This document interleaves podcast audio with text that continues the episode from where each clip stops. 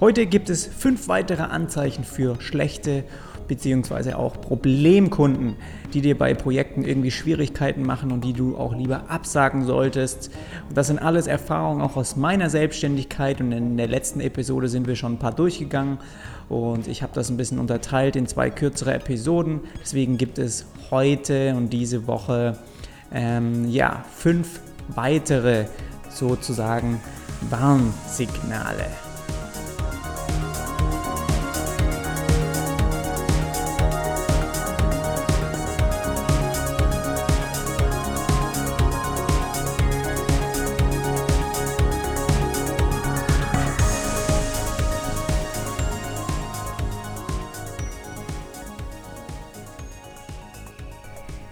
Teil 2 und vielleicht gibt es sogar noch Teil 3.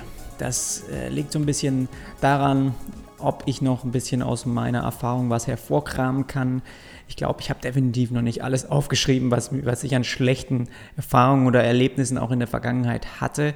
Aber du kannst mir gerne auch vielleicht ein Problemkunde oder eine Problemsituation als E-Mail oder einfach irgendwo als, als kurz als Text schicken, dann könnte ich sowas mal ähm, ja, für dich als deine Erfahrung und das hilft natürlich auch anderen, einfach hier in diesen Podcast in eine, in eine Teil 3 Folge vielleicht mit reinbringen, ähm, weil ich glaube, das ist schon wichtig, dass andere auch erfahren, was einfach Stress verursacht, was Projekte sind, die sich nicht lohnen anzunehmen, weil du danach nur irgendwie mit einem Frust und nicht mit mehr Erfahrung und mit mehr Spaß irgendwie aus der Sache gehst. Und deswegen sollten wir auf jeden Fall auch offen darüber reden. Und was natürlich auch gleichzeitig gut ist, ist, dass Leute, die zum Beispiel jetzt auch auf meine Website kommen, vielleicht diesen Text lesen, die potenzielle Kunden werden wollen oder auch mir eine Projektanfrage schicken, die gleichzeitig vielleicht auch diesen ähm, Podcast sich anhören oder eben den Text lesen auf meinem Blog und dann auch sehen, ja, das sind, an, man, wie man einfach so ein bestimmtes Verhalten als Kunde eigentlich an den Tag legt und was einen schlechten Kunden ausmacht.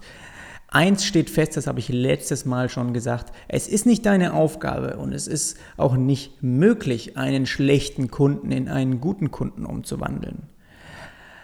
Aber es ist vielleicht möglich, sich in Zukunft die rauszupicken, ähm, für die es sich eben lohnt zu arbeiten. Und deswegen gibt es jetzt einfach so ein paar mehr Anzeichen dafür, was du vermeiden solltest oder was auch Anzeichen dafür sind, ähm, dass ein Projekt dir Schwierigkeiten macht. Und mm, ja, vielleicht gibt es in Zukunft auch mal einfach eine Episode mit ähm, guten Kunden, also was großartige Kunden ausmacht. Das ist natürlich auch eine Idee. So, das erste, die, der erste Punkt ist, wenn das Projekt schon im Voraus nach Stress aussieht dann bin ich der Meinung, solltest du es auch lieber nicht annehmen. Weil eine der häufigen Ursachen für stressige Projekte ist Zeitdruck. Wenn also eine Deadline zu knapp gesetzt wird. Und darauf gehe ich aber im nächsten Punkt nochmal genauer ein und deswegen möchte ich auch dir jetzt nochmal einen anderen oder andere Aspekte hervorheben. Zum einen, also Stress raubt dir nicht nur wichtige Energie und Motivation, Stress kann sich auch wahnsinnig schnell auf deine Familie, auf deine Freunde oder eben Leute auch aus deinem Team auswirken. Und das möchtest du natürlich vermeiden. Denn dadurch, was dadurch passiert ist, du gerätst in nur noch mehr Stress. Und im Grunde genommen fällt in diesen Abschnitt oder in, das, in diesen, diesen Punkt auch jede schlechte Erfahrung, die du in der Vergangenheit gemacht hast. Oft sind es auch nur kleine Anzeichen, die leicht zu übersehen sind. Und was nach meiner Erfahrung Stress bei Projekten verursacht, sind eben Probleme wie Geld, Zeitdruck, irgendwie Arbeit, die ich nicht machen will oder auf die ich auch von Beginn an irgendwie nicht wirklich Lust hatte. Ähm, schwierige oder definitiv schlechte Kommunikation, das verursacht auch viel Stress und wenn du dich nicht wohlfühlst in einem bestimmten Team, mit dem du arbeiten musst. Also wenn du einfach das Gefühl hast, du bist im falschen Team. Im Prinzip aber auch alle anderen Punkte, die ich hier irgendwie als schlechte Kunden aufliste in diesem Podcast, ähm, ja, definitiv ist, sind das alles Dinge, die äh, dir später, wenn du das Projekt doch annehmen würdest, eben Stress verursachen können. Mein Rat ist eben, wiederhole deine Fehler einfach nicht nochmal und versuche solche Projekte auch, solchen Projekten einfach von Anfang an aus dem Weg zu gehen. So, zweiter Punkt ist, wenn schon von Beginn an klar ist, dass eben die Deadline nicht eingehalten werden kann. Und das ist was, was auch oft passiert. Es gibt Projekte, die sind verlockend, haben aber ein großes Problem und das ist eben diese Zeit. Und ich weiß nicht warum, aber jedes Jahr aufs Neue kommt es eben vor, dass Kunden erst ein oder zwei Monate oder sogar zwei Wochen vor einer Deadline auf einen zukommen und dann nach einem fragen, ob man ihnen helfen kann bei irgendwas. Warum ist es so? Warum ist es immer so kurzfristig? kurzfristig? Weil das Problem mit solchen Projekten ist, dass unter Zeitdruck immer unentspannt gearbeitet werden kann. Und das endet fast immer bei Frust und auch schlechter Laune gegenüber dem Kunden.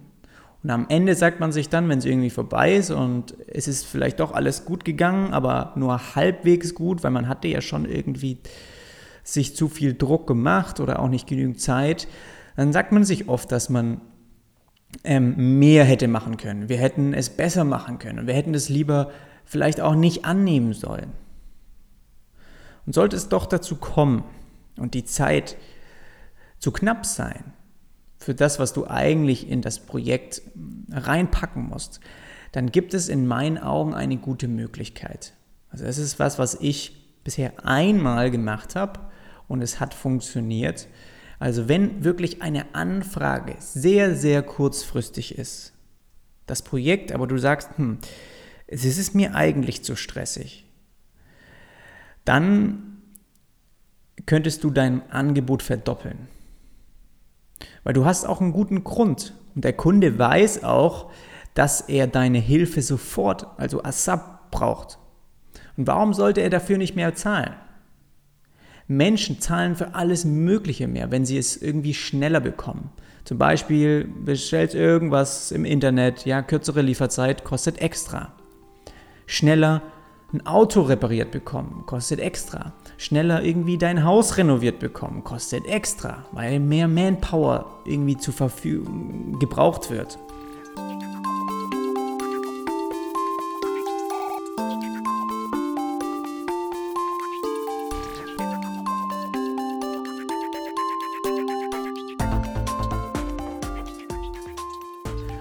Und wenn du in der Zeitspanne das gewünschte Ergebnis liefern sollst, die der Kunde eben auch vorgibt, dann brauchst du mehr Leute und die kosten eben. Und es ist erstmal egal, ob du es am Ende dann doch selbst machst und dir den Stress antust, sage ich mal. Du kannst in der Zeit keine anderen Projekte annehmen und du musst eventuell sogar einen anderen Auftrag irgendwie verschieben oder absagen.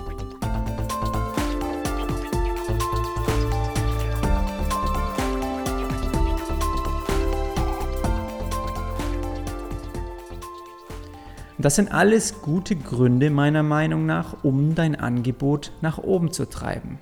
Das heißt, wenn Kunden jedes Jahr aufs Neue wieder so kurzfristig ihre Sachen parat haben und dann ihnen einfällt, sie brauchen noch das und das, dann kostet es ganz einfach mehr.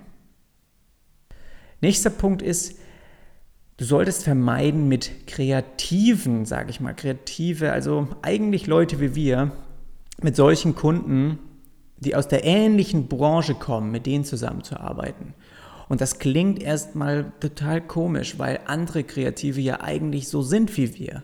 Aber es ist so, dadurch, dass sie unsere Sprache, sage ich mal, sprechen, wollen sie auch ständig mitreden und dir zeigen, wie es geht oder wie es eben besser wäre. Und es kommt schnell dazu, dass sie sagen, dass eine bestimmte Änderung doch nicht lange dauern würde, weil sie meinen, sie haben ja selbst Erfahrung darin. Und das ist was, was, uh, das fuchst mich. Dadurch kannst du aber nicht mehr, sage ich mal, an der besten Lösung für den Kunden arbeiten, weil es wechselt dann irgendwann zu einem nur noch Ausführen Projekt.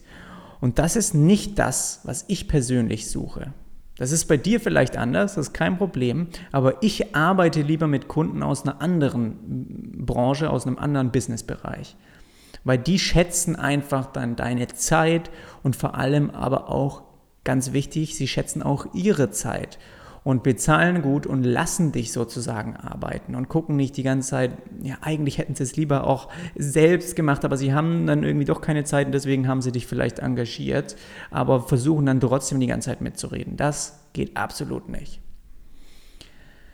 So Kunden, die immer wieder nach Änderungen fragen. Auch ein Anzeichen dafür, dass mit so einem Kunde in Zukunft nicht mehr gearbeitet werden soll. Weil sie fragen meistens irgendwie, ja, wie schwer oder wie lange dauert es, wenn du diese Änderung einpflegst? Oder wie ist es damit? Oder wie ist es hiermit? Können wir noch diese eine Option vielleicht ausprobieren, obwohl du ihn schon aus Erfahrungen, aus Erfahrungen, auch aus verschiedenen Gründen genannt hast ähm, und auch ihn davon abgeraten hast? Wollen sie trotzdem irgendwie nochmal was ausprobieren? Und wenn sie dir anschließend auch noch selber sagen, dass diese Änderungen doch nicht schwer umzusetzen sind und auch nicht lange dauern können, dann ist es definitiv ein Zeichen dafür, dass mit so einem Kunden nicht gut zusammengearbeitet werden kann und du so jemand auch nicht mehr annehmen solltest. Weil wenn es nicht so schwer ist, dann sollen sie es doch lieber selber machen. Für mich ist das nicht Woher wollen die wissen, wie lange eine Aufgabe, die wir zu erledigen haben, wie lange das dauert? Das ist genauso wie der Punkt vorher mit den kreativen Kunden, die auch meinen, sie kennen sich in dem Bereich aus. Aber ich persönlich komme nie irgendwo in ein Ladengeschäft oder auch zur Reparatur von irgendeinem ähm, technischen Gerät vielleicht, das ich äh, repariert haben möchte und komme rein und sage, hey, diese kleine Änderung, ach komm, da brauchst du doch vielleicht nur zwei Stunden für. Warum soll ich denn dir jetzt hier ein paar hundert Euro auf den Tisch kloppen? Das machen wir nicht. Und solche Kunden, die das bei dir aber machen, weil sie es empfinden, dass es oder das Empfinden haben, dass es nicht lange dauert, weil sie es eben vielleicht schon mal irgendwo schneller bekommen haben. Tja, du arbeitest ganz einfach anders. Deswegen solche Kunden würde ich nicht annehmen. Ist natürlich schwer im Voraus zu erkennen, aber in Zukunft kannst du dann entscheiden, eben keine Aufträge mehr für sie zu bearbeiten. Der letzte Punkt ist Kunden, die schon von Beginn an deine Fragen zu ungenau beantworten. Weil sobald dir jemand eine Projektanfrage schickt und du dann in einem Gespräch über seine Ziele und auch über die Probleme, wenn ihr euch austauscht, dann sollte der Kunde dir auch zu 100% jede Frage über sein Business und sein Vorhaben beantworten können. Und sobald du merkst, dass bestimmte Bereiche zu ungenau beschrieben werden oder der Kunde auch Vermutungen macht, dann würde ich dir raten, das Projekt lieber abzulehnen oder ihm eben auch zu empfehlen, dass er sich oder das Team oder ja, dass sie sich einfach nochmal genauer mit dem Vorhaben auseinandersetzen sollten. Weil wenn du wichtige Infos nicht parat hast, dann ist es für dich auch nicht möglich, das beste Projekt für den Kunden erfolgreich abzuschließen, weil dir Infos fehlen. Und es ist wichtig, dass du diese von Anfang an weißt. So, welchen Text kannst du nehmen, um ein Projekt abzusagen? Es ist kein Problem. Du brauchst es nicht jedes Mal wieder neu in die Tastatur hacken. Es ist, kannst du ganz normal Copy and Paste per E-Mail verschicken oder auch am Telefon sagen. Und das ist jetzt hier so mein Standardtext, den ich immer verwende. Und die Antworten beziehen sich aber auf einen Fragebogen, den der Kunde ausfüllt, bevor er mir eine Projektanfrage schickt. Und ich sage immer, hey, danke für deine Anfrage. Ich schätze es wirklich sehr, dass du dir Zeit genommen hast, meine Fragen zu beantworten und diese wichtigen Informationen auch bereitzustellen. Ich bin aber sehr wählerisch, was meine Projekte angeht und nach wirklich gründlich, gründlicher Überlegung muss ich das Projekt leider absagen. Ich danke dir aber für deine Zeit und auch für dein Interesse. Alles Gute und viel Erfolg. So einfach ist es. Und damit sind wir auch schon am Ende dieser kurzen Folge. Ähm, sind hoffentlich ein paar Einblicke oder auch ein paar Punkte dabei gewesen, die dir weiterhelfen. Das ist nämlich einfach mein Ziel, das möchte ich damit erreichen. Und wenn du dich jetzt fragst, okay, wie kannst du vielleicht diesen Podcast unterstützen, dann ähm, folg mir doch einfach auf Instagram. Das ist vielleicht ähm, wirklich für dich auch ein super Weg, um so ein bisschen Einblicke in mein Arbeitsleben zu bekommen. Ich poste auch regelmäßig immer wieder so ein paar Gedanken bei Instagram Stories oder informiere dich auch über irgendwie neue Artikel oder Beiträge oder auch YouTube-Videos, die ich veröffentliche. Und das ist so ein bisschen, ja, da, das ist so die Plattform, der, auf der ich mich so am wohlsten fühle und auch wirklich regelmäßig ähm, ein bisschen was teile. Deswegen kannst du mich gerne, ähm, kannst du mir gerne auf Instagram folgen. Den Link dazu findest du in den Show Notes sowie alles andere, was ich dir heute erzählt habe, kannst du nochmal nachlesen auf meinem Blog. Der Link dazu ist auch ebenfalls in den Show Notes. Ansonsten wünsche ich dir wirklich ähm, viel Kraft für deine Woche und hoffe, wir hören uns dann bei der nächsten Folge wieder. Mach's gut, bis dann.